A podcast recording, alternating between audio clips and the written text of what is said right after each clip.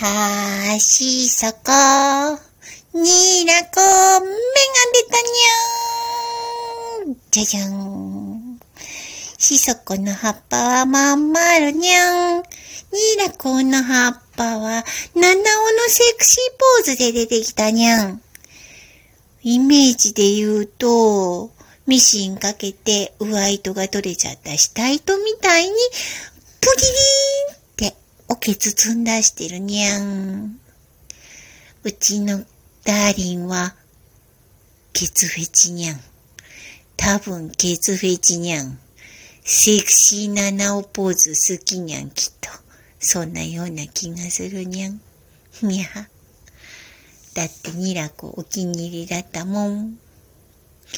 我が家に来た朝顔さんは今までずーっとエリザベスって名前だったにゃん。でも今のご主人のダーリンにもらってからはマリアさんになったにゃん。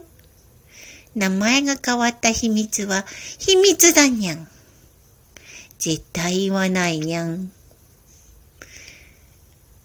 初が記念日にゃん。